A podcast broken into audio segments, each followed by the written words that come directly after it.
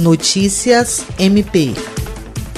Na última segunda-feira, dia 1 de fevereiro, todas as unidades do Ministério Público do Estado do Acre voltaram a adotar integralmente o teletrabalho e plantão extraordinário.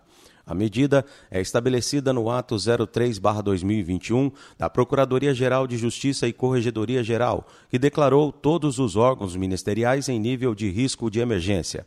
A decisão foi tomada depois que o Comitê de Acompanhamento Especial da Covid-19 divulgou os dados de classificação de risco e colocou todas as regiões do estado na fase de emergência, que é representada pela cor vermelha.